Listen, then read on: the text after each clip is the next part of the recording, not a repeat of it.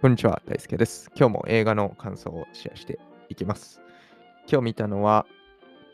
ウォンカとチョコレート工場の始まりという最新映画ですね。はい。見てきました。面白かったですね。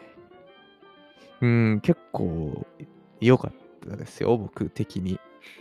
はい。えー、有名な映画ありますね。チャーリーとチョコレート工場という映画が、ジョニー・デップのね、映画でウォンカ役やってた。結構もうあれも前だけど、うん。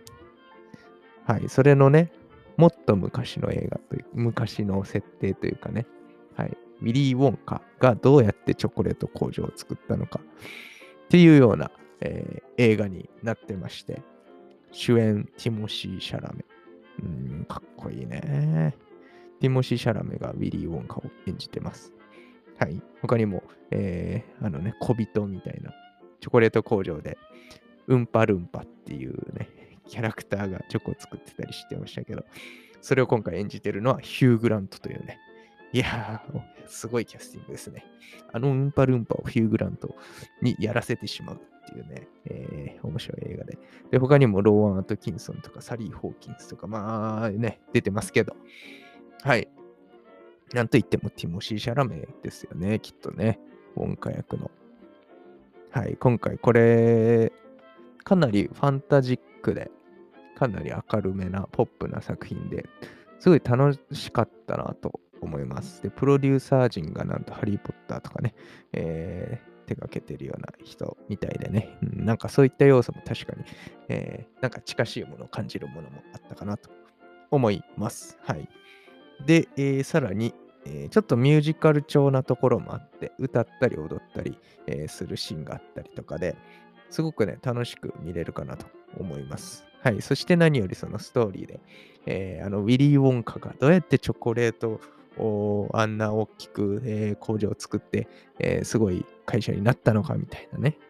はい。若かりしウォンカがどうやって、えー成り上がっていったのかみたいなのが、えーすごく楽しく明るく、うん、すごくね、しかも波乱万丈な、えー過去だったんだなっていうのがわかるような、えー映画になってまして、はい、とても僕は楽しかったですね。うん。です。で、僕はチャーリーとチョコレート工場、ジョニー・デップの、えー主演のやつは、なんかちょっと不気味さが強すぎて、なんか怖かったんですよ。面白いんですけどね。はい。で、今回はかなり明るめな感じもあって、僕は今回の方がすごく好きで、えー楽しかったなというふうに思ってますね。はい。結構、どうなんだろうね。あっちが好きな、世界観としてあっちが好きですっていう人は、えーちょっと違うかもしれないですけど、僕は結構すごい好きでした、今回。で、かなりそのファンタジーな要素も強くて、はい、チョコレートを食べてね、人が浮いちゃうとかなんかあったりとか、あと風船でちょっと、えー空中散歩みたいなのもあったりとか、一瞬ですけど、うん、なんかそういうすごく楽しい世界観だったなと思います。はい。とはいえ、そのね、しっかりちょっとした闇の部分というか、うん、ウォンカもね、すごくうまく、順調にあの、すごい大きいチョコレート工場を作れたわけじゃなくて、すごい阻まれてて、えーすごい大変な思いをしてみたいなのが描かれてたりとかして、うん、あーこうやって描かれてあー作っていったんだっていうのがすごい分かったし、うん、すごくいい人なんだな、ウォンカって。純粋な、すごいいい子なんだなっていうのが、えー分かってね、すごく良かったなと思います。そして周りのね、えー支えてくれるようなキャラクターが何人か今回出てくるんですけど、そういったところとの協力してね、えーミッションをこなしていくみたいなところ、えーもすごく素敵だし、面白かったなと思いますね。はい。こういうなんか、すごい純粋なファンタジーな感じの映画、ななんだか久しぶりに見たなと思います、個人的に。うん、結構闇の部分とか、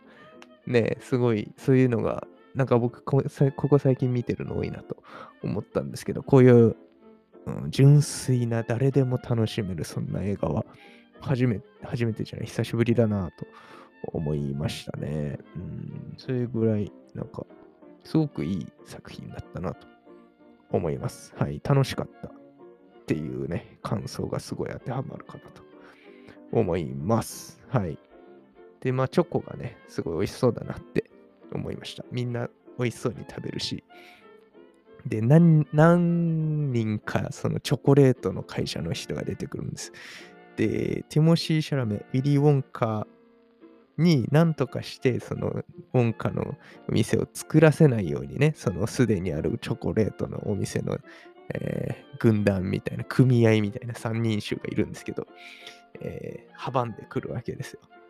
で、それ、その人たちも、そのウォンカのチョコレート食べて、美味しいんだけど、必死にそれを隠すみたいな、おー、みたいな。これは、うん、最悪だ、みたいな。ね、でも、美味しいがちょっとね、表情に出ちゃってるみたいなとかね、面白かったし、はい。まあ、そのその人たち以外は普通にウォンカのチョコレートにはまっていくっていうね、えー、のがすごくね、なんか微笑ましかったし、で、食べるとちょっといろんな副作用が起きるっていうチョコが多かったりとかして、さっきの言った、ちょっとだけ空を浮ける、えー、チョコとかね、あったりとかするし、あとちょっと顔が、見た目が変身しちゃうような要素のある、えー、チョコレートもあったりとか、なんかすごい不思議なね、チョコがいっぱいで、ただ味だけはすごい美味しいっていうのがあって、どんどん人気になっていくっていう、えー、とてもね、可愛らしい、楽しい映画だったなと思うし、その、うん、ファンタジーの要素がとても多くて見てて楽しいなっていう、そんな作品でした。はい。あとはティモシー・シャラメがとにかくかっこいいし、うーん、これからもすごい楽しみだなっていうね、そんな要素がいっぱいでしたね。歌って踊ったりもできるんだ、この人っていうのが、えー、分かったし、うん、